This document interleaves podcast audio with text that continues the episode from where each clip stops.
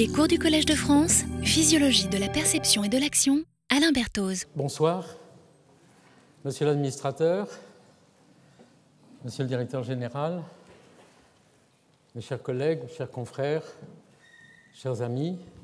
Voici venu ce moment particulier de clore plus de 15 années d'enseignement au Collège de France, dans le cadre de la chaire de physiologie de la perception et de l'action, à laquelle j'ai eu l'immense privilège d'être élu par ceux qui devaient devenir mes collègues et pour beaucoup, mes amis. Je n'oublie pas que c'est Jean-Pierre Changeux qui a présenté ma candidature. Je lui suis profondément reconnaissant de la confiance qu'il m'a faite et qui n'a jamais failli. Il est venu m'offrir cette extraordinaire chance, alors que dans les caves des Cordeliers, à deux pas d'ici, nous tentions de construire une physiologie au carrefour des neurosciences, de la neurologie, de la physiologie, de la biologie théorique, avec le soutien du CNRS et du CNES. J'ai choisi le titre de physiologie pour cette chaire, Claude Bernard écrivait que la physiologie, c'est la coordination des parties au tout, ce qui exige une approche interdisciplinaire. J'ai eu l'occasion de rappeler mon parcours et le rôle de mes maîtres dans ma leçon inaugurale. Je voudrais toutefois rendre hommage ici au professeur Yves Laporte pour ses conseils et son exemple, à Jacques Levinsky qui a veillé sur notre installation dans le cadre de son magnifique travail de rénovation du collège, à l'ensemble des personnels du collège et à Pierre Corvol qui s'est développé plus avant le dynamisme de notre maison. Je voudrais aussi remercier mon maître Pierre Buzer et formuler notre regret de la disparition d'Arlette Buzer, avec qui j'ai eu tant d'échanges sur ses découvertes concernant les rythmes du cerveau. J'ai respecté la règle du collège en faisant un enseignement nouveau chaque année, mais pour cela j'ai bénéficié de plusieurs enrichissements. Mon enseignement fut en grande partie orienté et enrichi d'abord par notre laboratoire et les questions que posaient nos recherches, mais aussi par ses cadres, ses chercheurs, ses personnels techniques et administratifs, ses visiteurs, que je remercie du fond du cœur sans pouvoir les citer tous. J'ai puisé dans notre communauté à la fois la substance et la force de relever les défis de cet enseignement. J'ai bénéficié aussi du mouvement des sciences de la cognition, que nous avons fondé avec mes amis et collègues Michel Limbert, Jean Petitot, Jacques Meller, Daniel Angler, Pierre Jacob, Giuseppe Longo et tant d'autres. Comme l'avait montré le colloque de Royaumont sur l'unité de l'homme, il fallait franchir des frontières au-delà des sciences de la vie, des sciences physiques et mathématiques, et travailler avec les sciences humaines et sociales. Ce fut fait avec le soutien du Bercurien et de Claude Allègre, tous deux ministres, et du CNRS, qui lancèrent plusieurs programmes de sciences de la cognition. Claude Allègre en particulier eut l'idée d'un institut de neurorobotique qui, s'il n'a pas rencontré l'enthousiasme des roboticiens de l'époque, pourrait être aujourd'hui un beau projet aux frontières de la robotique et des neurosciences. Enfin, au sein même du collège, j'ai bénéficié de l'apport de mes amis biologistes, mais aussi des collègues des autres disciplines. Le grammairien regretté Zembe, qui fut sensible à ma citation de Faust dans mon livre Le sens du mouvement, et m'initia au texte d'Aristote. Le spécialiste de littérature moderne de l'Europe néolatine, Carlo Ossola, qui me fit si généreusement bénéficier de son immense culture et de son très profond esprit humaniste. Les philosophes Anne Fagolargeau, Jacques Bouvresse et plusieurs autres m'invitèrent à participer à leurs enseignements. L'anthropologue Philippe Descola, avec qui nous organisâmes un séminaire commun sur les référentiels spatiaux le mathématicien Christophe Yokos, qui participa à nos séminaires de modélisation, l'historien de l'art Roland Recht, avec qui nous avons organisé le colloque de rentrée du collège sur les espaces de l'homme. Enfin, l'éminent spécialiste de littérature médiévale Michel Zinc, avec qui j'organise un séminaire demain, de Guillemette Bolins, auteur d'un merveilleux livre sur le geste en littérature. La convivialité scientifique de la communauté des professeurs du collège ont fait une véritable abbaye de Thélème de l'enseignement avec sa demise Omnia Docet. Mais elle facilite certainement, pour qui le souhaite, ces échanges transdisciplinaires. Je suis aussi reconnaissant au collège de m'avoir permis de donner cet enseignement dans de nombreuses villes à l'étranger. Et puis je voudrais dire un tout petit mot, tout de suite, pour remercier l'équipe de la régie et France Maloumian, qui applique l'enseignement d'un de, mes maîtres par le travail, effacer la trace du travail. Ils ont soutenu, accompagné cet enseignement pendant 17 ans. En ce qui concerne maintenant le contenu du cours, je l'ai basé sur des thèses qui en font l'unité. J'en donne ici quelques exemples. D'abord, le caractère fondamentalement multisensoriel de la perception. Ensuite, l'importance d'un sens méconnu, le système vestibulaire. On continue à parler des cinq sens, à l'ignorer. Et pourtant, le système vestibulaire n'a pas que des fonctions perceptives et motrices, il participe aux fonctions cognitives les plus élevées, y compris la mémoire spatiale pour la navigation ou même l'identité ou l'empathie. Nous y reviendrons dans un instant. J'ai de plus défendu la thèse que la perception est action simulée et que, comme l'avait proposé Poincaré, soutenu par Einstein d'ailleurs, contre l'axiomatique euh, de Hilbert, les fondements de la géométrie sont à chercher aussi dans l'action, même dans les muscles disait Poincaré. La découverte remarquable par Giacomo Risolati des neurones miroirs a donné à ces idées une base physiologique fondamentale, même si elle n'épuise pas le sujet. J'ai aussi documenté l'idée, que nous partageons avec Jean-Pierre Changeux, avec Jacques Droulez et d'autres, que le cerveau projectif impose au monde sensible ses règles d'interprétation, ce que j'appelle le terrorisme de la perception d'où mon intérêt aussi pour la notion d'Umwelt de von Uexküll. J'ai enfin approfondi l'idée que les lois simplificatrices, des lois simplificatrices nombreuses, encore mystérieuses pour beaucoup, ont été mises en place au cours de l'évolution pour la perception et l'action. Elles sont communes au contrôle des mouvements des yeux, de la main, de la génération de trajectoires locomotrices, mais aussi à toute une série d'autres activités humaines que j'ai résumées dans mon dernier livre, La Simplexité, en proposant ce concept. Mais mon enseignement a eu aussi un autre but, plus profond, plus général. L'avenir dira s'il fut utopique. En effet, né en 1939, enfant caché et sauvé de la barbarie par d'héroïques femmes à l'école de Beauvallon, qui furent soutenues par toute la communauté des habitants de Diolfi, j'ai pris très vite la mesure de la tragédie liée à la haine de l'autre, au fanatisme, et ressenti l'enjeu de la tolérance. J'ai aussi pris conscience de la souffrance des travailleurs. Effrayé par le monde dans lequel je grandissais, j'ai rêvé d'un monde meilleur et construit des utopies. J'ai été marqué par le courage et l'exemple patriotique de ma famille et le rayonnement de mon grand-oncle René Cassin, co-rédacteur de la Déclaration universelle des droits de l'homme, doté d'un joyeux et indestructible optimisme. Il a tenté toute sa vie de réduire les haines entre religions et de donner à chacun une dignité. Nous avons organisé ici au Collège de France un colloque sur les droits de l'homme et de l'enfant. J'ai aussi admiré mon parrain, Alexandre Minkowski, un grand neuropédiatre, pour son travail sur la résilience des enfants de la guerre, et j'ai participé à sa tentative de créer un grand programme mondial interdisciplinaire sur l'enfant, qui n'a pas malheureusement vu le jour jusqu'à présent. J'ai été aussi impressionné par les œuvres des hommes et des femmes, comme on dit, de bonne volonté, qui dans le monde ont œuvré inlassablement pour réduire la souffrance et faire progresser la tolérance. Les thèmes de mon enseignement ont pour ces raisons toujours porté sur l'impact des connaissances en neurosciences sur les grandes questions sociétales et philosophiques, pour ne pas dire politiques. Je n'étais pas seul. Toute une génération a eu ce souci. Par exemple, j'ai choisi comme sujet de cours la décision. Le livre qui le résuma, hormis les idées scientifiques qu'il contient, m'a mis en relation avec les milieux de l'économie, du management, de la justice, et me fit découvrir une formidable crise de tous les modèles de management qui ne sont pas totalement étrangers avec l'échec récent des modèles financiers qui ont oublié l'homme et atteint des millions de personnes, et je suis particulièrement reconnaissant à Didier No de m'avoir accompagné dans cette démarche. Un autre sujet concernant les bases neurales des multiples mécanismes de l'attention fut l'occasion de féconds échanges avec les psychiatres, pédiatres et pédagogues.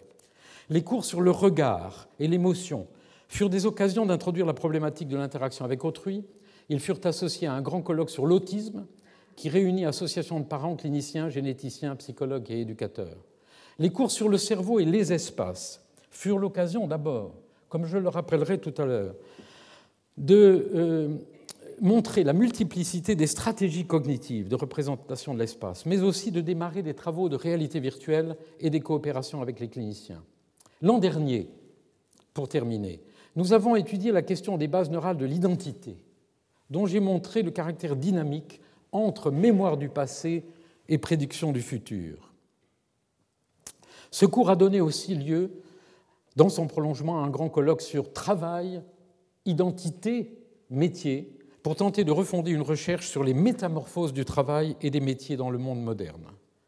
Mais il ne suffit pas, pour faire un cours au Collège de France, d'avoir des thèmes aux frontières des connaissances et quelques idées théoriques. Un physiologiste doit apporter des preuves expérimentales qui exigent de nouvelles approches. Nous avons eu la chance, à la fois de coopération remarquable avec les neurologues et psychiatres de la Salpêtrière, j'en parlerai, de l'hôpital de Grenoble surtout, aussi récemment, mais nous avons eu aussi la chance qu'André Sirota et Bernard Mazoyer, au CEA, nous donnent accès très vite, tout de suite, à l'imagerie cérébrale, d'abord la caméra à émission de positons, ensuite, avec Denis Le Bihan, à l'imagerie par résonance magnétique. L'enseignement de ces dernières années a donc pu reposer sur des bases empiriques. Mais la physiologie exige non seulement des thèmes, des hypothèses, des techniques, elle exige des modèles mathématiques ou physiques qui permettent de formuler des hypothèses quantifiables. J'ai eu la chance de pouvoir travailler avec des théoriciens et je suis particulièrement reconnaissant, et je ne vais pas les citer tous, à Jean-Jacques Sottine, Jean-Paul Lomont, Daniel Benquin, roboticien, mathématicien, mais aussi à Jean-Arcadie Meyer, Nicolas Brunel, Jean-Pierre Nadal, pour leur contribution exceptionnelle à notre réflexion et à notre travail. Enfin, la physiologie ne peut se passer d'une réflexion un peu plus générale sur le fonctionnement du cerveau, qui nous est donnée par les philosophes. Je n'ai aucune compétence en philosophie, mais j'ai eu la chance que Jean-Luc Petit, spécialiste de Husserl, ait partagé nos aventures. Nous avons ensemble organisé des entretiens sur phénoménologie et action et écrit un livre, résultat de nos confrontations, mais aussi d'un très grand nombre de discussions que nous avons eues avec de nombreux philosophes, et en particulier Claude Debru. Une autre chance fut de pouvoir bénéficier de la générosité des éditions Odile Jacob. Et Bernard, Odile Jacob, en effet, et Bernard Gottlieb m'ont donné le plaisir d'écrire des livres qui représentent un espace de liberté, de pensée très complémentaire de celui du collège. Et j'ai bénéficié du travail éditorial de Gérard Jorland. Mais j'ai donné à cette leçon le titre Projet et utopie. En effet, bien que je parte officiellement à la retraite le 1er septembre, j'espère pouvoir continuer mon travail au Collège de France dans le cadre de l'UMR 6152, dont le directeur est Sidney Wiener, si l'Assemblée des professeurs du Collège le veut bien. En effet, Wiener a accepté depuis un an de diriger notre laboratoire. J'ai plusieurs projets très concrets que, si vous le voulez bien, je vais vous exposer brièvement avant de lancer quelques idées utopiques. Je voudrais vous parler tout d'abord du système vestibulaire. ces capteurs font partie de l'ensemble des capteurs sensoriels. Il n'y a pas que cinq sens. Ils mesurent les accélérations et les translations de la tête dans l'espace et ils, ont classiquement une fonction dans le contrôle de la posture et nous permettent de faire un certain nombre de mouvements acrobatiques et de euh, maintenir l'image du monde stabilisée sur la rétine. La description de leur, euh, de euh, mesure du mouvement de la tête, à savoir les canaux semi-circulaires, les otolithes et la contribution qu'ils ont avec le système visuel, n'est pas simple. Et déjà, il y a fort longtemps, il y a plus de 40 ans maintenant, nos amis et collègues de MIT en particulier avaient proposé l'idée qu'il faut, pour rendre compte de la coordination et de la fusion des informations visuelles et vestibulaires sur les mouvements de la tête dans l'espace, il faut faire appel à des modèles qui sont des modèles qui eux-mêmes supposent l'idée que nous avons dans le, dans le, cerveau des modèles internes de ces capteurs et des modèles internes du monde physique. Il y a donc là tout un champ de connaissances que je n'ai bien sûr pas le temps de résumer. Les projets nouveaux sont issus en particulier d'idées nouvelles développées dans notre laboratoire par Jacques Drouvelez, qui a développé il y a quelque temps un modèle bayésien de la perception vestibulaire du mouvement. Alors je vais montrer un certain nombre de diapositives euh, dans, dans les minutes qui vont suivre. Je n'ai pas le temps d'entrer dans le détail de chacune. Mon propos est de euh, résumer en quelque sorte les idées qui sont contenues par ces recherches. L'importance pour nous de cette approche bayésienne, qui fait l'objet aussi de collaborations nombreuses avec des roboticiens dans des projets européens, est l'idée d'introduire la notion d'incertitude en effet, euh, la plupart des modèles qui ont été faits du système vestibulaire, mais aussi la fusion multisensorielle, sont des modèles qui ne prennent pas assez en compte cette dimension d'incertitude. Et même si le cerveau n'est pas un opérateur bayésien finalement, cette approche théorique est extrêmement féconde aujourd'hui et on la rencontre euh, dans un très grand nombre de laboratoires. Ces euh, idées concernant, nouvelles concernant le système, vestibulaire vont être aussi euh, réalisées ou vont être mises en œuvre dans un projet européen qui groupe un certain nombre de laboratoires. Il est coordonné par le laboratoire du professeur Dario Appiz, roboticien, mais avec qui nous avons depuis de très nombreuses années des projets en commun sur les aspects d'interface neurosciences robotiques et plusieurs laboratoires en Europe et un laboratoire aux États-Unis. L'objectif de ce projet est de réaliser un implant vestibulaire. En effet, vous savez qu'aujourd'hui, il y a des implants cochléaires, mais il n'y a aucun moyen de remplacer ce qui est une pathologie très classique, qui est la pathologie vestibulaire, qui atteint non seulement les enfants charges, qui naissent sans système vestibulaire, les personnes qui sont au cours de leur vie victimes de, pathologies, mais aussi les personnes âgées. En effet, le système vestibulaire est une des premières euh, euh, est une des premières fonctions sensorielles qui est atteinte par l'âge. Il s'agit donc d'un grand défi qui réunit électroniciens, mécaniciens, roboticiens, euh, un, clinicien à, Genève pour réaliser ce, défi en quelque sorte d'un implant vestibulaire et ce projet est, valable ou va continuer dans les, quelques années à venir. En parallèle et à l'intérieur de ce projet vestibulaire. Nous avons en particulier avec Daniel Benquin, euh, avec Benoît Girard et de très brillants étudiants italiens en particulier, nous avons une, euh, une recherche théorique pour un réexamen des euh, modèles et du fonctionnement des capteurs vestibulaires, et en particulier non seulement les canaux semi-circulaires, mais aussi les deux otolithes, qui sont ces très étranges et remarquables capteurs qui mesurent soit les translations de la tête, euh, dans le plan horizontal ou dans le plan vertical. En effet, Daniel Benka a des idées théoriques extraordinairement intéressantes, issues des mathématiques les plus avancées, pour réexaminer euh, pourquoi et comment ce capteur nous permet d'effectuer des mouvements extraordinairement complexes dans l'espace. Et nous pensons aujourd'hui qu'un simple modèle classique, à savoir qu'au fond, les canaux semi-circulaires et les otolithes représentent un modèle euclidien traditionnel de la représentation de l'espace est un modèle qu'il faut aujourd'hui dépasser. Il s'agit là d'un chantier extrêmement intéressant et difficile aux frontières des mathématiques, mais aussi qui va supposer l'implémentation concrète de ces capteurs. Toujours dans ce domaine des capteurs vestibulaires, j'ai la chance absolument merveilleuse d'être impliqué depuis maintenant un an dans un projet tout à fait nouveau concernant l'évolution du système vestibulaire. Et ceci avec euh, d'éminents euh, euh, professeurs du muséum, le professeur Philippe Janvier, Ronan Alain, et qui sont des grands spécialistes de l'évolution et en particulier des dinosaures, des poissons aussi.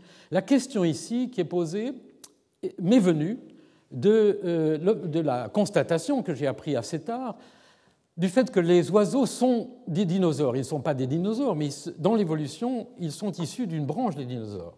Et je me suis demandé, au fond, pourquoi les, oiseaux devenaient, les dinosaures ou certains devenaient des oiseaux. On dit souvent que c'est parce qu'ils ont euh, poussé des ailes. Et nous avons donc fait ensemble l'hypothèse qu'il pouvait y avoir, dans cette capacité de quitter le sol et de s'envoler, une évolution aussi des performances et des capacités de cette centrale inertielle que nous avons dans la, tête et qui nous permet de faire le saut euh, périlleux, de gagner les Jeux olympiques ou de faire du surf euh, sur euh, des vagues démontées. Et nous avons donc une thèse qui est faite actuellement par un très jeune et très brillant étudiant, Romain David, avec la collaboration aussi, bien sûr, du mathématicien Benquet et Droulez, sur cette question de l'évolution du système vestibulaire. Un autre, euh, donc il s'agit, comme vous le voyez, dans ces, les trois exemples que je viens de donner, du fonction du, système vestibulaire dans ses relations avec la motricité, la perception. Mais les 20 dernières années, comme d'ailleurs l'avait pressenti il y a très longtemps le grand neurologue euh, canadien Penfield, ont, montré ou ont démontré le rôle du système vestibulaire dans l'intégration multisensorielle, bien sûr, mais aussi dans la construction du soi dans l'échange avec autrui et dans des fonctions cognitives qui relèvent non pas seulement des fonctions sensorimotrices, de stabilisation du corps ou de la tête, mais aussi l'ensemble des fonctions de représentation de l'espace et même de construction du soi. Nous avons, avec euh, l'équipe euh, de Philippe Canet et les équipes d'épileptologues de Grenoble, avec lesquelles nous continuons à travailler, et j'en dirai un mot tout à l'heure, fait une expérience euh, qui consistait à simplement revoir tous les points de stimulation qui avaient été appliqués chez les patients épileptiques et les enregistrements qui avaient été faits des illusions que ressentaient ces patients lorsqu'on stimulait d'une part, ce qu'on appelle le cortex vestibulaire, c'est-à-dire la zone du cerveau qui reçoit les informations vestibulaires, mais aussi l'ensemble de toute une série de structures ici dans le lobe temporal, euh, sur le sillon temporal supérieur, ce que nous avons appelé le cortex vestibulaire périsylvien. Et nous, nous avons constaté et publié le fait que ces stimulations induisaient, comme d'ailleurs l'avait vu Penfield, des illusions de sortie du corps et qu'il s'agit, c'est donc d'une région extraordinairement importante pour la construction de la cohérence du corps, mais aussi les relations avec l'espace. Et euh, ce travail, et c'est ça qui est remarquable, euh, depuis une dizaine d'années, a été accompagné non seulement du travail que nous avons fait à Orsay euh, en IRM fonctionnel par l'identification du cortex vestibulaire à la jonction temporopariétale, mais aussi de tout un réseau dans le cortex, de l'expérience publiée dans Nature par Olaf Blanke du fait qu'un patient épileptique euh, chez lequel on stimulait cette zone avait euh, l'illusion de sortie du corps, vous savez cette illusion classique euh, où on a l'impression, on est dans son lit, mais on a l'impression d'être au plafond en train de se regarder, et toute une série de recherches récentes ont montré l'importance de cette jonction temporopariétale ici, dans toute une série de fonctions liées à la relation avec autrui, le mouvement du regard, mais aussi, je voudrais citer ce travail qui a aussi été fait à Orsay de Monica Zilbovicius, qui a euh, montré une hypoactivité dans toute cette zone-là chez les, patients, chez les enfants et les patients autistes. Il s'agit donc de tout un, secteur dans lequel, et c'est ça l'idée, qu'il va falloir continuer à étudier, le système vestibulaire et ses interactions avec les autres sens contribuent à toute une série euh, de fonctions extrêmement importantes, non seulement dans le corps personnel, le corps propre, mais aussi dans tous les problèmes d'interaction avec autrui, donc toute la nouvelle psychophysiologie sociale qui est en train de se créer. Et je montre rapidement cette image de synthèse d'Olaf Blanke et son groupe, qui ont identifié les différentes zones ici qui sont impliquées dans ce qui a été jusqu'à présent soit euh, décrit par les grands neurologues, français en particulier, ou soit euh, l'objet de toute une parapsychologie qui souvent frisait l'imposture, mais euh, euh, on, commence maintenant, par conséquent, grâce à ces études, à avoir une idée des bases neurales de euh, ces illusions. Et derrière tout cela, il y a bien sûr des enjeux concernant la psychiatrie, la neurologie. Nous avons aussi dans cette ligne un travail qui a été démarré à l'origine dans des discussions que, j'avais avec Gérard Jorland sur l'empathie, puisque nous avons publié ensemble un séminaire qui a été fait dans le cadre de ce cours sur l'empathie, sur la différence entre sympathie et empathie.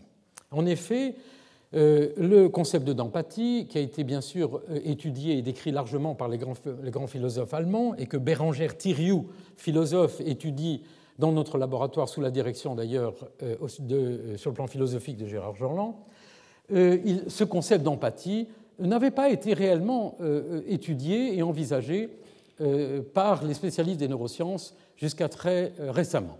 Par contre, la sympathie avait fait euh, l'objet de plus d'études. Nous avons proposé euh, une, idée théorique concernant la différence entre sympathie et empathie. En bref, la sympathie serait, si je vois l'un d'entre vous qui se met à pleurer ou qui est triste, je reste à ma place et je me mets à être triste, je suis en résonance, je peux utiliser non seulement le système miroir, mais aussi tous les systèmes qui ont été décrits de résonance, de contagion émotionnelle. Mais si réellement vous souffrez et que je veux vous aider, éventuellement, je dois pouvoir percevoir les raisons de votre souffrance à votre place, donc quitter mon corps d'une certaine façon et me mettre à votre place pour voir le monde de votre point de vue. Mais en même temps, si je veux vous aider, je dois rester à ma place et éventuellement être capable d'inhiber la, douleur que vous ressentez et ne pas être en résonance émotionnelle. Il s'agit donc d'un mécanisme extrêmement complexe que nous n'avons pas fini d'étudier, mais sur lequel nous avons commencé à faire des expériences. Elles ont été faites d'abord en collaboration avec le département des arts numériques de l'Université Paris 8, avec Marie-Hélène Tramus et Michel Brett, qui avaient fait une funambule artificielle Et nous avons, comme nous avons pris un paradigme qui d'ailleurs était celui des grands philosophes allemands, qui est celui du, funambule, et le sujet était avec une barre devant cette funambule qui dansait, virtuelle qui dansait, et nous avons observé ce que faisait le sujet lorsqu'il voyait la funambule danser. En effet, euh, il pouvait soit imiter la funambule en se penchant en miroir, ou, euh, c'est-à-dire euh, comme s'il était dans un miroir, ou il pouvait imaginer qu'il se mettait à la place de la funambule. Et je pourrais vous faire l'exercice, mais je vais vous en faire le, grâce aujourd'hui. si, vous si je fais comme ça et que je vous demandais de faire le même geste, vous voyez que vous pourriez soit pencher le bras gauche, soit le, bras droit, ce qui exigerait que vous fassiez cette espèce de rotation mentale de votre corps dans l'espace pour vous mettre à ma place. Eh bien, dans ce travail qui est maintenant publié, dans deux articles, euh, et très récemment, puisque le papier a été accepté il y a, moins d'un mois, nous, avons, grâce à la collaboration avec Olaf Blanque, où Bérangère Thiriot est allé faire de l'électroencéphalographie, nous avons pu identifier, dans un paradigme très voisin, deux comportements et deux, euh, euh, deux séries, en quelque sorte, de, deux réseaux euh, cérébraux activés, suivant que le sujet adopte cette attitude sympathique de résonance, ou bien que réellement il fait comme s'il se mettait à la place de l'autre. Et vous voyez que derrière, il y a bien sûr toute une série d'enjeux qui dépassent de beaucoup cette expérience, et nous allons continuer ces recherches dans notre travail, et en particulier, nous avons un projet avec Itzhak Fried aux États-Unis, mais aussi euh, peut-être à Grenoble, d'aller enregistrer les neurones du cerveau chez les patients dans des tâches comme celle-ci. Nous avons aussi mis au point un nouveau paradigme euh, qui mériterait d'être continué, soit dans notre laboratoire, soit dans d'autres laboratoires, sur la flexibilité du schéma corporel. En effet, les, les, neurologues savent depuis très longtemps que le schéma corporel est flexible, et nous en avons euh, reparlé dans le cours sur la vicariance cette année, mais euh, Ramachandran avait inventé, avait trouvé un, paradigme extrêmement amusant qui s'appelle la main de caoutchouc. Le sujet est assis à une table et on lui euh, met la main, la main sur le côté comme ceci, et on met devant lui une main en caoutchouc. Et si l'expérimentateur stimule simultanément la main de caoutchouc que le sujet voit et sa main qu'il ne voit pas, au bout de très peu de temps, à condition que les stimulations soient synchrones, le sujet perçoit la main de caoutchouc comme étant sa main. C'est-à-dire qu'il a déplacé son schéma corporel, et ceci montre à quel point le schéma corporel est flexible, et bien sûr cela ouvre aussi, à mon avis, des perspectives concernant non seulement la pathologie, mais aussi la rémédiation. Eh bien, avec Isadora Olivet dans le laboratoire et toute l'équipe technique, et Julien Barra qui participe aussi, et d'autres collaborateurs, elle a mis au point un paradigme nouveau dans lequel le sujet appuie sur un piston il s'agit donc de regarder ici euh, l'influence de l'action. Il est donc là appuyé sur un piston et il a un casque de réalité virtuelle. Donc il ne voit pas sa main qui appuie sur le piston, il a un casque de réalité virtuelle. On prend avec une caméra située derrière le sujet une image de son corps et il voit dans le casque de réalité virtuelle sa main qui appuie sur le piston. Mais ceci permet, grâce à, des programmes d'ordinateur, de déplacer la main que voit le sujet et de lui donner l'illusion qu'il a non pas une main de caoutchouc, mais une main qui est située dans l'espace, par exemple, à 30 ou 50 degrés devant lui. Et euh, en demandant au sujet d'aller pointer avec l'autre main vers ce qu'il ressent être sa main qui appuie, on peut ainsi espérer regarder les déplacements, en quelque sorte, du schéma corporel qui est induit par cette illusion produite par la réalité virtuelle d'un déplacement du bras. Ce travail est encore en cours de publication, mais il est intéressant parce que cette fois, il implique non seulement toutes ces zones du cortex temporopariétal et du euh, sillon temporal supérieur ici, mais aussi le, cortex somatosensoriel, le cortex pariétal, toute une série d'autres régions du, du, corps. Et vous voyez, au fond, je montre ces exemples pour montrer qu'il y a là vraiment un chantier aujourd'hui qui est extrêmement intéressant, mais qui demande une convergence de données, de neurosciences, des technologies nouvelles et euh, des interfaces avec nos amis neurologues et neuropsychologues et peut-être demain psychiatres. En effet, cette expérience, par exemple, est actuellement mise en route euh, euh, chez, des patients, chez, des patients, schizophrènes et nous espérons pouvoir travailler avec ces patients sur, cette, sur cette, ce paradigme. Un autre chantier qui est toujours en cours est celui qui concerne toujours le système vestibulaire et celui d'un nouveau syndrome, les asymétries craniofaciales. En effet, j'ai, il y a déjà dix ans, avec Madame euh, Dominique Rosier, à Lille, et c'est maintenant un projet sous l'égide de la Fondation Cotterell de l'Institut de France, euh, étudier ce syndrome, euh, l'ensemble, un ensemble de déficits sensoriels, perceptifs, cognitifs et moteurs qui se produisent chez des enfants ou des adultes qui ont des asymétries craniofaciales exagérées. Nous sommes tous un peu asymétriques, mais ces personnes ont des asymétries craniofaciales, en grande partie, bien sûr, d'origine euh, génétique, et ils ont euh, eux aussi soit des déficits euh, moteurs, soit des déficits de la perception de leur corps. Par exemple, si on leur demande de mettre les deux doigts comme ça, eh bien, ils font comme ceci. Il y a donc dans ces déficits, même les déficits moteurs, et c'est une partie de, de nos hypothèses, l'intervention de facteurs très cognitifs. Eh bien, nous avons en ce moment un défi que nous essayons de relever avec euh, l'équipe de Madame Rosier des ORL à Lille, euh, une neuropsychologue et des ophtalmos, qui consiste à démontrer l'impact possible non seulement d'asymétrie géométrique des, deux, des capteurs vestibulaires, qui ne sont pas symétriques et qui induisent donc une asymétrie dans la perception du corps propre, mais aussi des, anomalies des canaux semi-circulaires eux-mêmes, puisque nous ne pouvons pas pour le moment, malheureusement, avoir la précision pour aller regarder les otolithes, mais on espère que l'imagerie cérébrale va nous permettre bientôt d'aller regarder les otolithes. Et nous essayons de montrer la relation entre ces anomalies et, la scoliose. Pas toutes les scolioses, évidemment, mais certaines scolioses mineures. Et euh, c'est là un chantier qui est en cours, un travail qui fait partie de ces projets.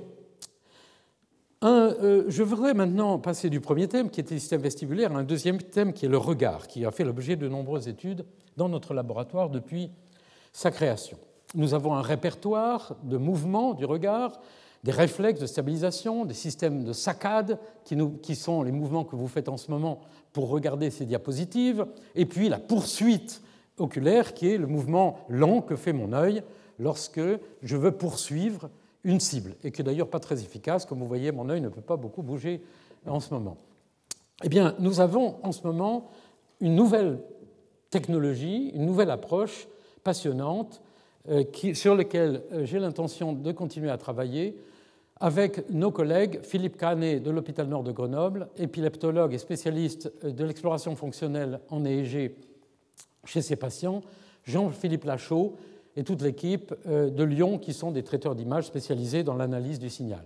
En effet, chez ces patients épileptiques, nous pouvons, comme c'est le cas d'ailleurs à Paris aussi, euh, chez Michel Bolac et à Marseille en particulier, euh, chez Patrick Chauvel, nous pouvons avoir accès directement à l'activité cérébrale, puisque ces patients, comme vous le voyez ici, ont euh, pendant quelques semaines parfois dans leur cerveau des électrodes implantées, vous voyez avec quelquefois une dizaine, une quinzaine de plots qui permettent de faire une véritable neurophysiologie, un enregistrement de l'activité cérébrale. Pour le moment, pour les spécialistes, il ne s'agit pas d'enregistrement unitaire, mais d'électroencéphalographie intracrânienne en quelque sorte, mais c'est déjà formidable et bientôt nous allons pouvoir faire des enregistrements unitaires.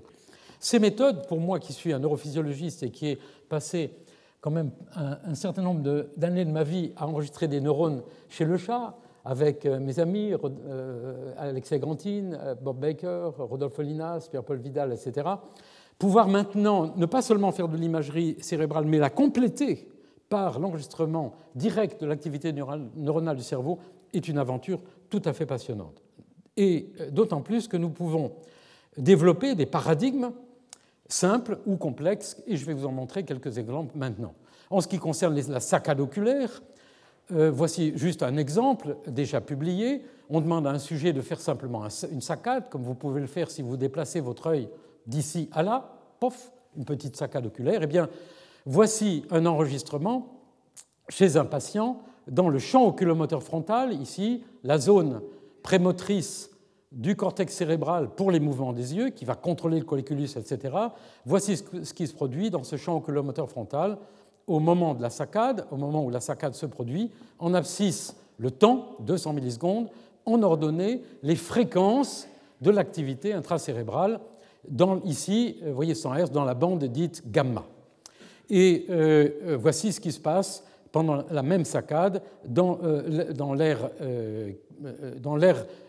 dans l'air oculomotrice supplémentaire, supplementary eye field, avec cette activité plus prolongée, etc. nous pouvons donc faire une véritable physiologie de la saccade, et même dans des paradigmes plus complexes, puisque, par exemple, nous avons en ce moment, nous dépouillons des données concernant la décision.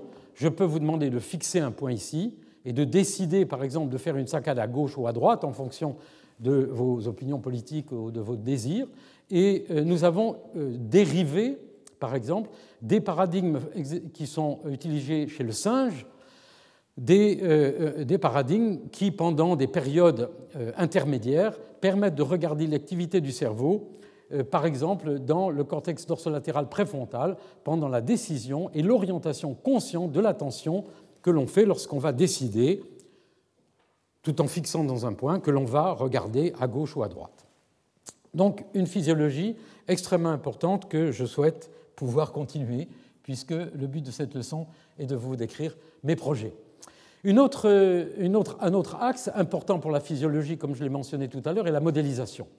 En effet, nous avons euh, décrit au fil des années avec tous euh, nos collègues dans la communauté internationale de neurophysiologie, mais aussi de modélisateurs, par exemple le circuit qui, dans le tronc cérébral, entre les noyaux vestibulaires, euh, le colliculus, etc., est responsable du contrôle des mouvements du regard produits soit par le nystagmus optocinétique, soit par les réflexes de stabilisation vestibulaire en bleu, soit par le système saccadique en rouge.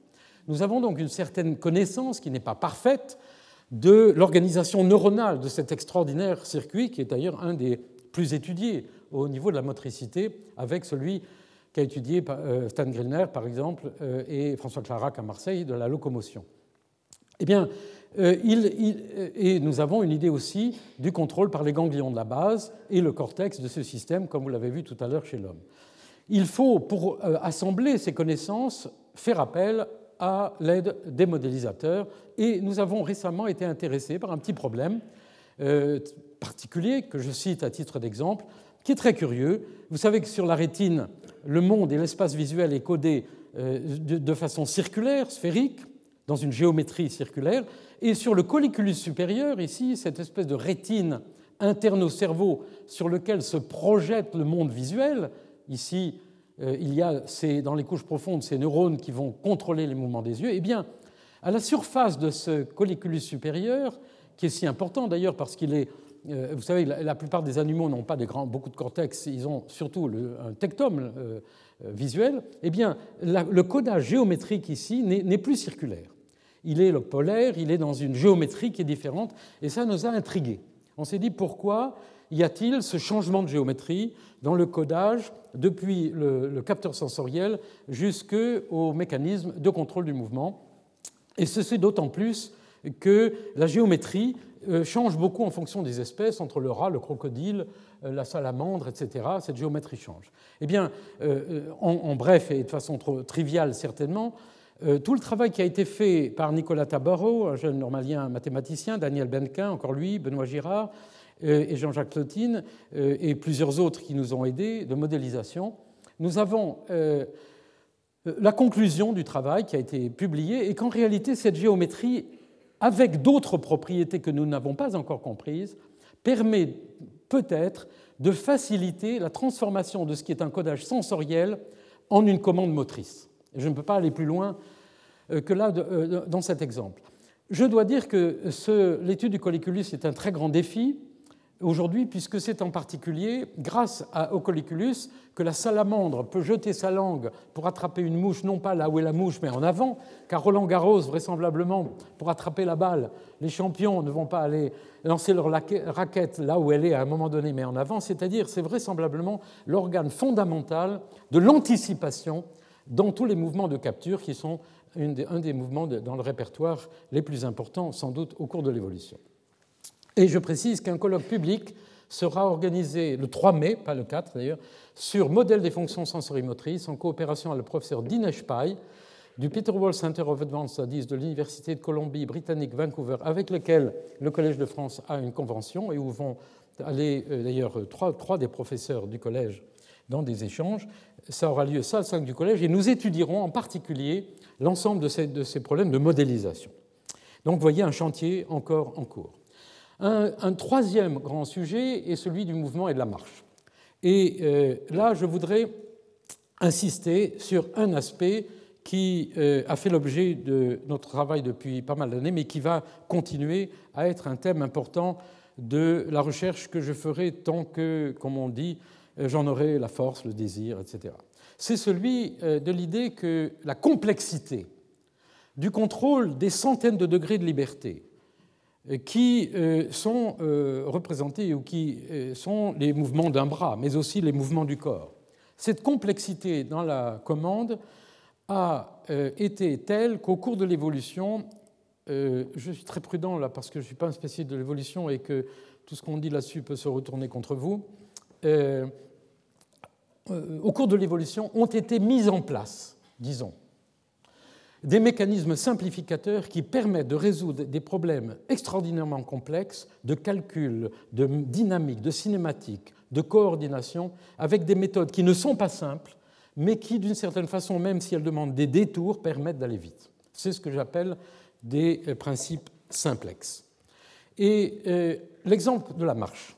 La marche, c'est un mécanisme complexe, hiérarchisé. Il y a des générateurs de rythme dans la moelle, il y a des systèmes dans le tronc cérébral et le mésencéphale qui déterminent l'initiation, euh, dans les ganglions de la base, euh, des mécanismes qui permettent de sélectionner l'action, dans l'hippocampe, des mécanismes qui permettent de générer des trajectoires locomotrices, parce qu'il ne s'agit pas simplement de marcher, il faut aussi produire, comme je vais le dire encore dans un instant, des trajectoires locomotrices, etc. Par conséquent, l'étude de la locomotion et de la marche est une étude qui dépasse de beaucoup la simple biomécanique et qui demande par conséquent une coordination entre ces mécanismes multiples, des plus élémentaires aux plus complexes.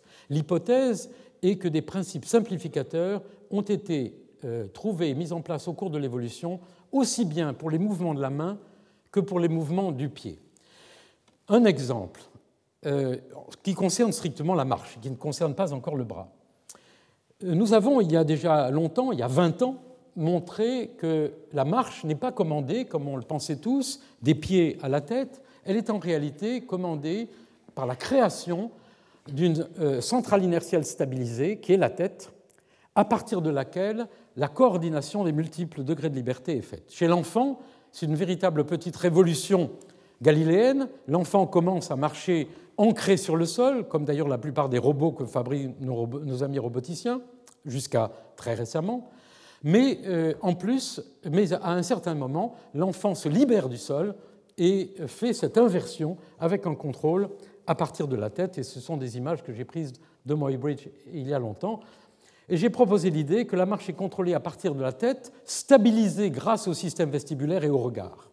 Autrement dit, comme le font les ingénieurs qui envoient des systèmes très compliqués dans l'espace, une plateforme inertielle contenant le système vestibulaire et le regard est créée, et c'est à partir de cette plateforme que euh, peuvent être organisés les mouvements. Nous avons documenté cela dans un très grand nombre de, euh, de, papiers, et ce que nous faisons actuellement, qui est en cours par conséquent, avec Hideki Kadone, euh, roboticien venu du Japon, qui est encore au laboratoire, Delphine Bernardin, Daniel Benka encore une fois, et bien d'autres, nous, essayons de mesurer dans le plateau que nous avons ici au Collège de France les relations entre le mouvement de l'œil, le regard et les trajectoires locomotrices. Il s'agit ici d'un enregistrement de quelqu'un qui se déplaçait dans notre salle sur une figure un peu complexe, car nous sommes intéressés par l'étude des relations entre la courbure et la vitesse tangentielle, etc., par la géométrie en général. Mais ce, qui est l'originalité de ce travail est la mesure de la direction du regard que personne n'avait réussi à faire jusqu'à présent de façon très précise. En effet, nous pensons que euh, le regard, ce n'est pas simplement bouger les, yeux euh, dans, la tête. Le regard, c'est une espèce de, tige que nous jetons vers le monde pour ancrer, en quelque sorte, nos mouvements et permettre à cette plateforme stabilisée d'être ancrée dans le monde. Bien connaître le mouvement des yeux et, les stratégies qui sont employées au cours de la marche est important, d'autant plus que j'ai fait l'hypothèse que j'aimerais bien vérifier qu'un certain nombre des troubles dits locomoteurs chez l'enfant, chez l'adulte, chez la personne âgée, ne sont pas en réalité entièrement des troubles moteurs ou liés à la proprioception ou au contrôle central, mais sont aussi des troubles liés à ce guidage par le regard. Il y a là donc un enjeu varié. Alors pour Donc il y a tout un chantier sur lequel nous travaillons en coopération avec plusieurs équipes. Euh, un deuxième sujet sur lequel nous continuons à travailler est cette idée d'un principe commun entre les, euh, entre les principes de contrôle de mouvement du bras et du pied. Vous savez que je peux dessiner une lettre A avec le doigt, je peux la dessiner avec le bras, je peux aussi la dessiner en courant sur une plage. C'est ce que dans notre domaine on appelle le principe d'équivalence motrice. Eh bien, ce principe d'équivalence motrice doit, euh, pensons-nous, receler des, euh, des, mystères et en particulier des principes généraux. Déjà, nos collègues italiens, Laquaniti, Viviani Terziolo et Viviani et Flash, avaient montré que lorsque je fais avec mon bras un mouvement elliptique ou un mouvement comme ceux qui sont indiqués ici, un mouvement du bras ou un, dessin, il y a une loi très simple qui relie euh, la vitesse tangentielle le long de la trajectoire, la vitesse tangentielle le long de la trajectoire et la courbure. Cette loi, comme vous le voyez ici, est extrêmement, euh, extrêmement précise, linéaire, remarquable. On discute encore pour savoir quelle est l'origine de cette loi. Il est vraisemblable qu'elle vient de principes très généraux de minimisation de secousses, de minimisation d'énergie. Il y a tout un travail théorique, je vais en dire, je n'ai pas le temps d'en parler pour le mouvement du bras, je vais vous en dire deux mots pour, la locomotion tout à l'heure. Donc il y a derrière des théories assez complexes, et nous avons récemment, avec, euh, Tamar Flash de l'Institut Weizmann euh, en, en, Israël et son étudiant, généralisé cette, loi qui était valable pour le plan au mouvement euh, complexe en montrant qu'en plus d'un facteur un tiers euh, sur la courbure, il fallait ajouter un facteur à un sixième euh, sur la torsion. Il s'agit là de, technicité dont je vous ferai grâce aujourd'hui. Mais l'idée est qu'il y a donc une loi très simple qui euh, sous-tend cette, génération de trajectoires et qui permet peut-être au, au, cerveau de ne pas contrôler chacun des muscles, mais de contrôler de façon globale le mouvement. La question que nous nous étions posée déjà il y a quelques années est de savoir si le même type de loi vaut aussi lorsqu'on produit une trajectoire locomotrice, lorsqu'on se déplace dans l'espace. En effet, euh, les données que nous avons eues, même récemment, montrent que si on prend un sujet, qu'on mesure son, mouvement dans une salle, qu'on lui demande d'aller passer, par exemple, il part, euh, ça c'est le, mouvement du sujet vu de, dessus, c'est la position de sa tête, il part d'un endroit, on lui demande d'aller traverser une porte suivant un certain angle. Eh bien, euh, a priori, il pourrait le faire de multiples façons. Il n'y a pas qu'une seule solution à ce problème. Eh bien, on observe qu'en réalité, les gens ne font pas euh, n'importe quoi, ils font des trajectoires extrêmement stéréotypées, et ceci a donné lieu à des articles de notre laboratoire, mais aussi un travail, comme je vais le mentionner, qui a été fait avec le laboratoire du LAS de Jean-Paul Lemont à Toulouse. Nous avions euh, montré déjà avec Stéphane Vieillidan et plus tard avec Ali Micher que la loi de la puissance un tiers, c'est-à-dire cette loi qui lie la euh, vitesse tangentielle et la courbure, n'est pas seulement valable pour le bras, mais aussi est valable pour les mouvements locomoteurs.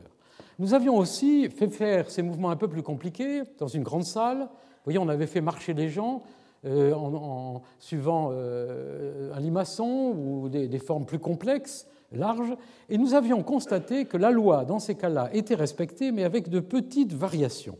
Alors là, c'est toujours intéressant dans la science, car quand on voit qu'une loi, nos, maîtres et prédécesseurs nous ont montré que quand on voit une loi qui a de petites variations de coefficients, c'est peut-être qu'on n'a pas la théorie la plus générale. Et elle renvoie à des études sur la théorie un peu plus générale. C'est ce que nous avons fait et euh, j'ai eu la chance extraordinaire de travailler avec Daniel Benquin et Tamar Flash, qui ont euh, fait suffisamment de, mathématiques pour que nous puissions publier l'année dernière, au mois de juillet, un article qui propose, euh, qui propose l'idée et qui propose des démonstrations. Démonstrations en matière de science, on n'a jamais démontré rien de façon définitive, mais des démonstrations au moins préliminaires du fait que le cerveau utiliserait plusieurs géométries euclidiennes, affines, équiaffines, dans le contrôle à la fois du mouvement du bras ou de la main et dans le contrôle des trajectoires locomotrices. Et ce qui est tout à fait euh, remarquable dans le travail théorique qui a été fait par euh, mes amis mathématiciens, et en particulier en s'inspirant bien sûr des données du grand mathématicien français Élie Cartan sur les référentiels mobiles, et des mathématiques d'ailleurs auxquelles moi-même je, ne comprends que, très peu de choses, je dois l'avouer et je n'ai pas honte de l'avouer. Ce qui est tout à fait remarquable, c'est que cette combinaison de géométrie varie en fonction de, la géométrie du mouvement et de toute une série de paramètres. Euh, l'idée avait déjà été proposée par Jan Kondering, un physicien théorique grand spécialiste de psychophysique pour la vision, il y a très longtemps. Elle avait été aussi proposée par euh, Pollock pour, le mouvement de la main, et euh, Olivier Faugeras avait déjà implémenté, pardonnez l'expression en franglais, ces idées déjà il y a un certain temps dans des problèmes de vision en robotique. C'est un chantier et un projet parce que nos amis d'Israël, avec qui nous avons eu un workshop il y a très peu de temps, ont regardé chez le singe les mouvements du bras, le mouvement que faisait un singe, soit euh, euh, imposé, soit libre, et ils ont, eux, euh, avec en même temps des enregistrements neuronaux de l'activité dans le cerveau du singe, proposé l'idée que le mouvement naturel est peut-être composé de, de segments de paraboles. Alors il s'agit là d'un chantier qui, dans notre laboratoire, est très, très, très actif.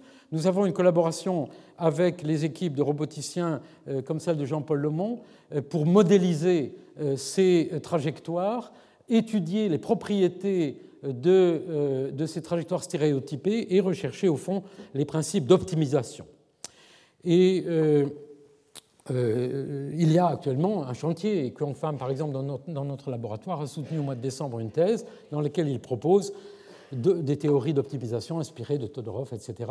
Il, y a là vraiment un chantier extrêmement intéressant. Et pourquoi il est intéressant? Il est intéressant aussi, si vous me permettez, euh, parce que tout cela va être peut-être lié aussi aux formes qui sont choisies à travers les cultures, euh, dans la calligraphie, dans le dessin, mais aussi peut-être si vous comparez le mouvement euh, de cette femme dans cette sculpture merveilleuse euh, euh, avec cette forme, il y a peut-être des principes généraux qui ne concernent pas simplement la physiologie sensorimotrice du mouvement du doigt ou de la jambe, mais aussi, de façon plus générale, les formes que l'on rencontre dans l'art. Et vous savez que ces mises écrits a montré que si on regarde une forme comme celle-ci, on active l'air MT du cerveau, qui est l'air de mesure de mouvement. Ces recherches sont actuellement aussi organisées dans le cadre de projets qui sont en cours. Euh, un projet ANR d'exploration de la locomotion humaine pour concevoir des humanoïdes, qui est fait avec l'équipe euh, du LAS, mais aussi avec l'équipe d'animation graphique. Il y a une nouvelle coopération maintenant avec les équipes euh, non seulement d'informatique, mais aussi d'animation graphique de par le monde. Euh, avec et les équipes de, Rennes de biomécanique, donc une conjonction extrêmement intéressante euh, d'études. Nous avons aussi, avec des études récentes, comme par exemple le, rôle du regard, inspiré directement par nos idées de physiologie, en quelque sorte, de contrôler le mouvement du regard, le mouvement d'un robot, non pas seulement à partir des pieds, mais à partir de son regard, avec donc une discussion extrêmement intéressante avec nos collègues. Et nous en apprenons beaucoup aussi, j'insiste là-dessus, car nous avons besoin des idées théoriques et des modèles que nous donnent les roboticiens pour mieux comprendre ou formuler nos questions en physiologie. Un autre projet qui est en cours, euh, Roméo, avec, euh, euh, coordonné par la société Aldébaran, qui a fait le, le, robot Nao, je vais vous montrer dans un instant. Le but est un humanoïde de service qui rend, avec des performances tout à fait remarquables, de locomotion, de, mouvement, une participation de notre laboratoire à la, euh, à la création d'un système de mouvement de l'œil en particulier. Et euh, déjà, nos collègues euh, d'Aldébaran ont bien voulu tenter d'implémenter les idées d'un contrôle par la tête, alors que la plupart des robots dans le monde ont des capteurs inertiels qui sont dans le tronc et pas dans la tête, contrairement à ce qui s'est fait depuis des millions d'années pour l'évolution eh bien, ils ont bien voulu euh, euh, travailler avec nous pour, euh, mettre dans la tête de ce robot une centrale inertielle couplée avec la vision. Et nous travaillons ensemble pour essayer non seulement de réaliser ceci, mais aussi pour euh, travailler sur l'algorithmie, et c'est un projet extrêmement large, Roméo, dans lequel nous travaillons avec Philippe Swear, toute une série de collègues. C'est un défi. Ça ne va pas être simple, il ne suffit pas de lancer des idées, et nous allons certainement avoir des, euh, euh, des collaborations fructueuses pour les deux communautés, les communautés des neurosciences et la communauté des robotiques. Nous avons aussi sur ces problèmes de la marche un projet qui est en cours, toujours à partir des idées d'un contrôle descendant euh, cognitif du rôle euh, sur, sur, la marche et pas simplement du, de la nature motrice des déficits, avec l'hôpital Stella Maris à Pise sur les enfants infirmes moteurs cérébraux euh, nos collègues Giovanni Cioni et Vittorio Belmonte, qui est un neurologue qui fait une thèse co-dirigée avec nous sur ce sujet, ont bien voulu monter des paradigmes de marche qui sont destinés, je n'ai pas le temps d'entrer dans le détail, à tester l'idée qu'éventuellement les troubles de la marche sont en partie dus à des déficits cognitifs, contrôle du regard, stabilisation de la tête, manipulation des référentiels spatiaux etc. Et pas seulement à des déficits moteurs. Pas seulement, je ne l'ai pas dit à la place.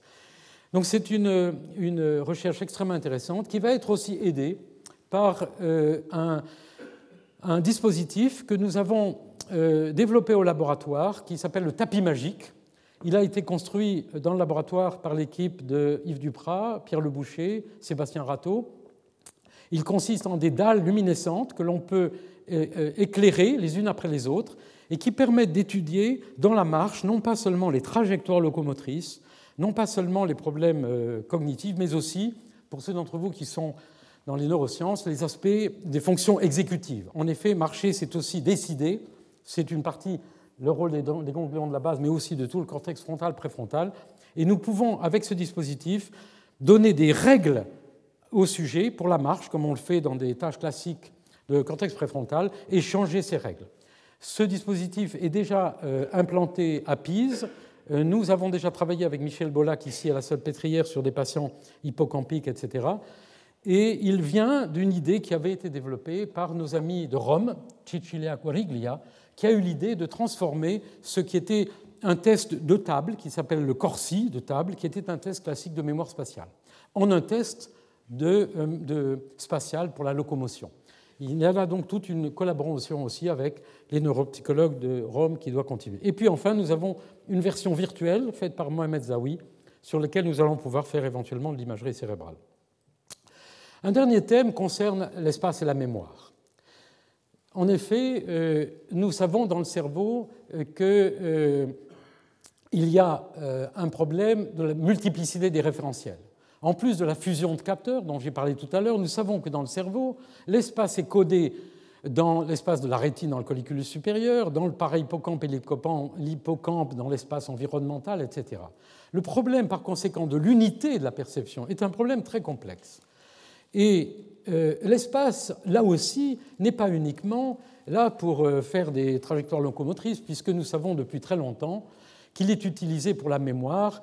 Euh, Yates et Carruthers nous ont rappelé que depuis très longtemps, depuis les Grecs et les moines au Moyen Âge, les hommes utilisent des palémentaux qu'ils construisent pour aller stocker des éléments, des mémoires, mais ils les utilisent aussi, c'est ce sur quoi a insisté Marie Carruthers, pour aller cheminer et aller retrouver dans ces bibliothèques mentales de faits, de versets de la Bible, d'idées en quelque sorte, d'aller faire des combinaisons. L'espace est donc aussi utilisé pour la pensée la plus évoluée. Et, euh, et aussi d'ailleurs, il est utilisé par les écrivains, euh, voire l'utilisation du dessin dans les Rougon-Macquart par Zola, etc. Euh, les hypothèses que j'ai formulées et sur lesquelles nous travaillons, nous allons continuer à travailler, sont les suivantes. Le cerveau peut choisir un référentiel suivant la tâche. Il peut changer de référentiel d'une phase à l'autre d'un mouvement. Cette multiplicité permet de choisir le référentiel le mieux adapté Poincaré avait dit la géométrie euclidienne est la plus commode. En fait, vous avez vu que nous utilisions plusieurs géométries. Deuxièmement, le cerveau peut aussi changer de référentiel d'un instant à l'autre. C'est l'exemple du GPS pendant qu'on conduit. Troisièmement, des réseaux neuronaux divers traitent les informations concernant les différents espaces et référentiels corporels, immédiatement corporels, lointains. Nous, nous le savons d'après l'imagerie cérébrale. Et enfin, une hypothèse que je propose actuellement à nos amis psychiatres en particulier, des déficits dans la manipulation des référentiels spatiaux sont un très transnosographique commun à de nombreuses pathologies agoraphobie, anxiété spatiale, ADHD, schizophrénie, autisme. Et nous avons actuellement de nouvelles coopérations avec nos collègues à Sainte-Anne et ailleurs pour essayer de tester, comme je l'ai rappelé tout à l'heure, cette idée qui, elle aussi, est nouvelle. Alors, je passe très vite sur les données qui ont déjà été obtenues. Nous avons des données d'imagerie cérébrale qui nous prouvent euh, que des, systèmes différents dans notre cerveau sont activés lorsque nous imaginons notre mouvement euh, proche dans notre appartement ou dans notre ville. Nous avons réalisé des euh, tests comme par exemple le palais virtuel ici qui est actuellement utilisé à Sainte-Anne par nos amis Isabelle Amado et Rudil Krebs et toute une équipe chez les schizophrènes dans lesquels on demande à un sujet euh, comme je peux vous demander à vous, laquelle de ces deux poubelles est plus proche de vous. Vous allez dire la bleue, la verte, la bleue, la verte, c'est-à-dire vous allez résoudre ce problème de façon égocentrée en relation avec votre corps. Mais euh, je peux aussi vous demander laquelle de ces poubelles est la plus proche de l'aile la plus grande du palais. Et comme on vous montre qu'une petite image dans l'IRM, vous allez être obligé de reconstruire l'ensemble du palais, comme si je vous demandais est-ce que cet écran est parallèle au boulevard Saint-Michel. Eh bien, lorsqu'on demande à un sujet est-ce que cet écran est parallèle au boulevard Saint-Michel, là aussi, nous avons maintenant la possibilité d'aller faire de la neurophysiologie avec les méthodes que j'ai décrites tout à l'heure. Et nous avons effectivement à Grenoble réalisé, c'est un travail qui est encore en, en dépouillement et qui n'est pas encore publié, des enregistrements chez les patients épileptiques qui montrent que lorsque on demande au sujet de faire ce changement de référentiel, cette manipulation mentale de référentiel. Il y a une activation prolongée. Par exemple, vous voyez une seconde ici, dans la bande gamma, dans le para-hippocampe. Nous pouvons donc associer l'IRM, la pathologie et cette nouvelle neurophysiologie. Et tout ceci peut conduire aussi à euh, des nouvelles méthodes sur les interfaces cerveau-machine. Et avec l'équipe de Grenoble, euh, chez des patients épileptiques, nous travaillons, c'est surtout leur travail, de Jean-Philippe Lachaud et des autres, nous travaillons, mais encore une fois, c'est surtout leur extraordinaire capacité de travail à Grenoble et à Lyon sur la capacité qu'a un sujet de contrôler des machines euh, grâce à ces activités neuronales qui sont aujourd'hui mieux comprises. Nous avons d'autres chantiers, toujours sur le même sujet, les changements de point de vue. Nous, travaillons actuellement à Neurospin, avec l'équipe euh, de Neurospin, avec Denis Lebihan, Jean-Baptiste Pauline, sur les changements de perspective. En effet, euh, vous savez qu'on peut conduire, quand on conduit, on conduit en regardant la route, mais on peut aussi utiliser son GPS et avoir une représentation de la carte. Nous avons exploré ce qui se passe dans le cerveau, puisque ces deux systèmes activent, ces deux stratégies activent des systèmes différents, ce qui se passe lorsqu'on est en vue oblique, ce qui est d'ailleurs choisi par beaucoup de techniques. Eh bien, dans la perspective oblique, euh, nous pensons par exemple que les deux systèmes vont être activés, ce qui peut-être explique son efficacité. C'est un travail qui est en cours et qui va continuer. Nous avons aussi des travaux sur la mémoire de la navigation tridimensionnelle. En effet, si je vous demande de vous rappeler votre chemin jusqu'à l'entrée du collège, eh bien, vous devez faire une, mémoire en 3D. Nous connaissons peu de choses et c'est un problème extrêmement important pour euh, en particulier l'industrie. Nous avons dans notre laboratoire Guillaume Thibault, directeur d'un très gros centre euh, à, euh, l'EDF de réalité virtuelle, qui se penche sur le problème de la navigation dans les centrales nucléaires. Et nous construisons ensemble, c'est une recherche en train de se faire, mais c'est la tradition du collège de parler de la recherche en train de se faire, nous construisons des paradigmes, bien sûr simplifiés, dans lesquels nous étudions euh, les performances des gens lorsqu'on les fait naviguer d'une façon ou d'une autre, avec l'idée évidemment d'aller faire de la, des, neurosciences après. Je voudrais, bien qu'il soit 17 heures, vous demander d'avoir la gentillesse de m'accorder encore quelques minutes pour vous parler de quelques utopies. En effet, euh, euh, c'est l'objet des sciences de la cognition et de la physiologie et des neurosciences, mon domaine de travail scientifique, que de chercher à comprendre les bases biologiques, sociales et culturelles qui permettent à l'homme, à la femme et à l'enfant de, je cite maintenant la Déclaration universelle des droits de l'homme, déployer pleinement leur personnalité physique, morale et intellectuelle. Or, la dureté du réel, la désillusion que notre génération a vécue de toutes les idéologies n'empêche pas, surtout au Collège de France, de rejoindre les espoirs des utopistes pour une société, des villes, des écoumènes, des qui ne soient pas seulement Utopia ou Icaria ou la Cité du Soleil ou le royaume du prêtre Jean, c'est-à-dire des sociétés dans des îles lointaines et imaginaires. Et voici donc, si vous le voulez bien, pour terminer cet exposé, quelques exemples de projets qui relèvent indirectement de cette idée. D'abord, je voudrais mentionner le fait qu'à Beaune, il y a un musée marais dont nous nous sommes occupés avec Roland Recht, qui non seulement expose les objets et documents de cet illustre pionnier des sens du mouvement, mais pour qu'il soit aussi un vecteur d'événements et de courants nouveaux. Ce projet est encore à définir, il vient d'être accepté et nous allons encore y travailler. Ensuite, un projet tout à fait extraordinaire, et j'ai eu la chance d'y être associé, une idée originale d'une île en mouvement à Montbéliard. Ce projet fut étudié par l'agglomération du pays de Montbéliard où vécut Cuvier, mais aussi O.M. Michel, qui fut professeur au Collège de France et qui fut, c'est mal connu, le premier à faire voler un hélicoptère et qui a eu une chaire de biomécanique animale. Il fut soutenu par un visionnaire, le docteur Becker, de ce projet. C'est Vincent Laboré, à partir de mes deux premiers livres, qui me fit le plaisir d'en proposer le thème à l'agglomération qui l'accepta. Ce projet était extraordinaire. Il consistait sur un terrain de la ville de Montbéliard à faire un trajet dans lequel, dans le jardin, nous, d'abord dans des kiosques, nous décomposions la perception.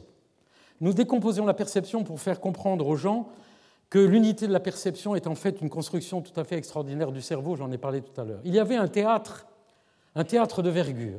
Il y avait des, îlots pour les artistes, pour y mettre des installations. Et il y avait tout un chemin de retour avec l'étude de fonctions plus générales, la navigation, la capture, l'anticipation, et enfin un extraordinaire bâtiment, un magnifique ruban au sein duquel était reconstituée l'évolution de la perception chez l'oiseau, etc., des salles de capture de mouvement, etc.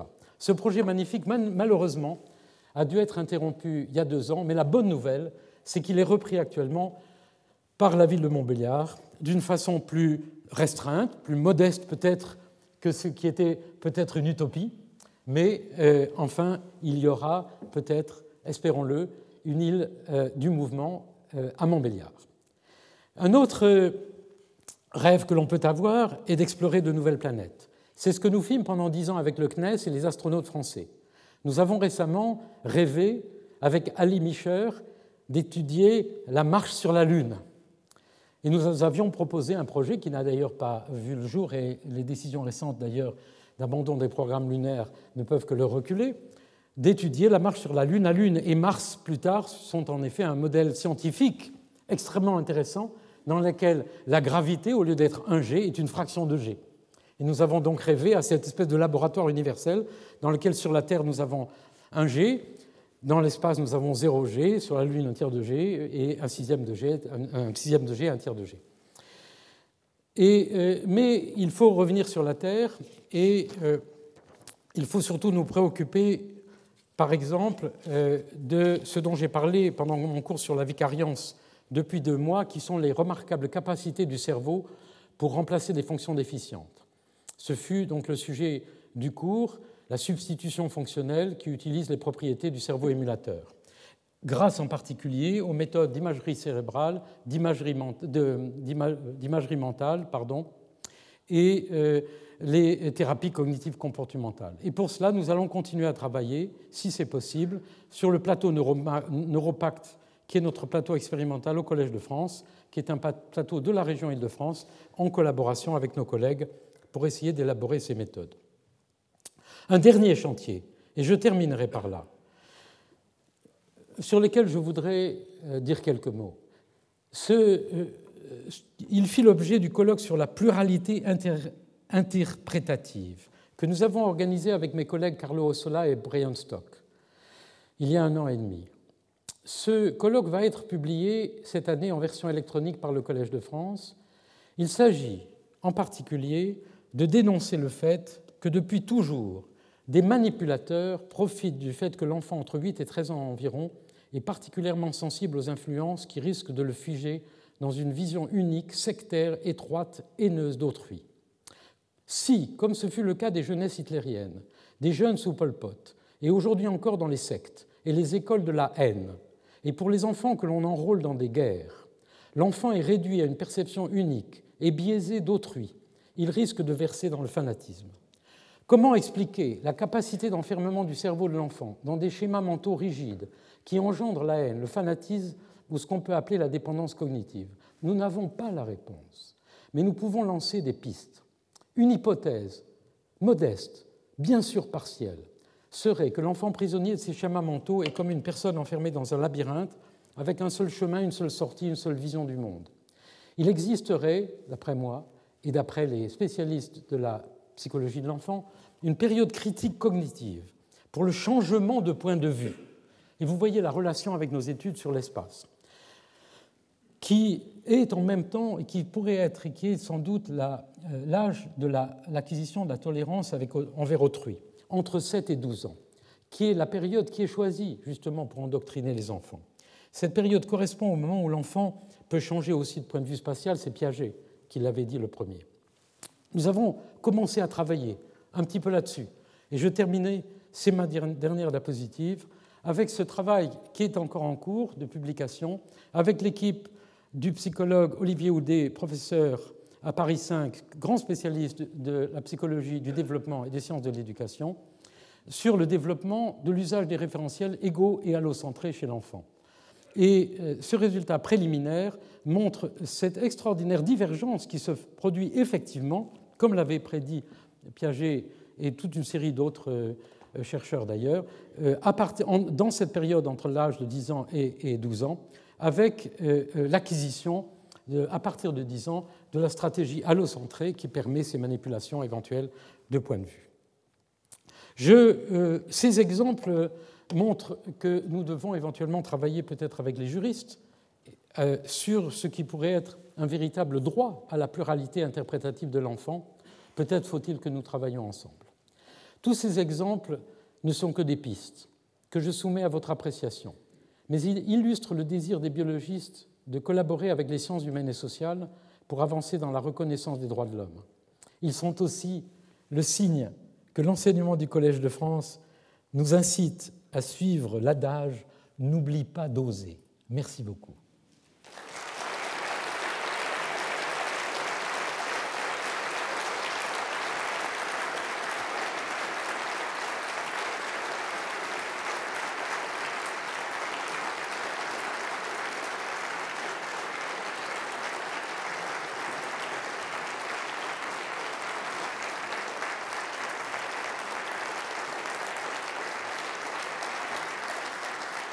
Tous les contenus du Collège de France sur www.colège-2-france.fr.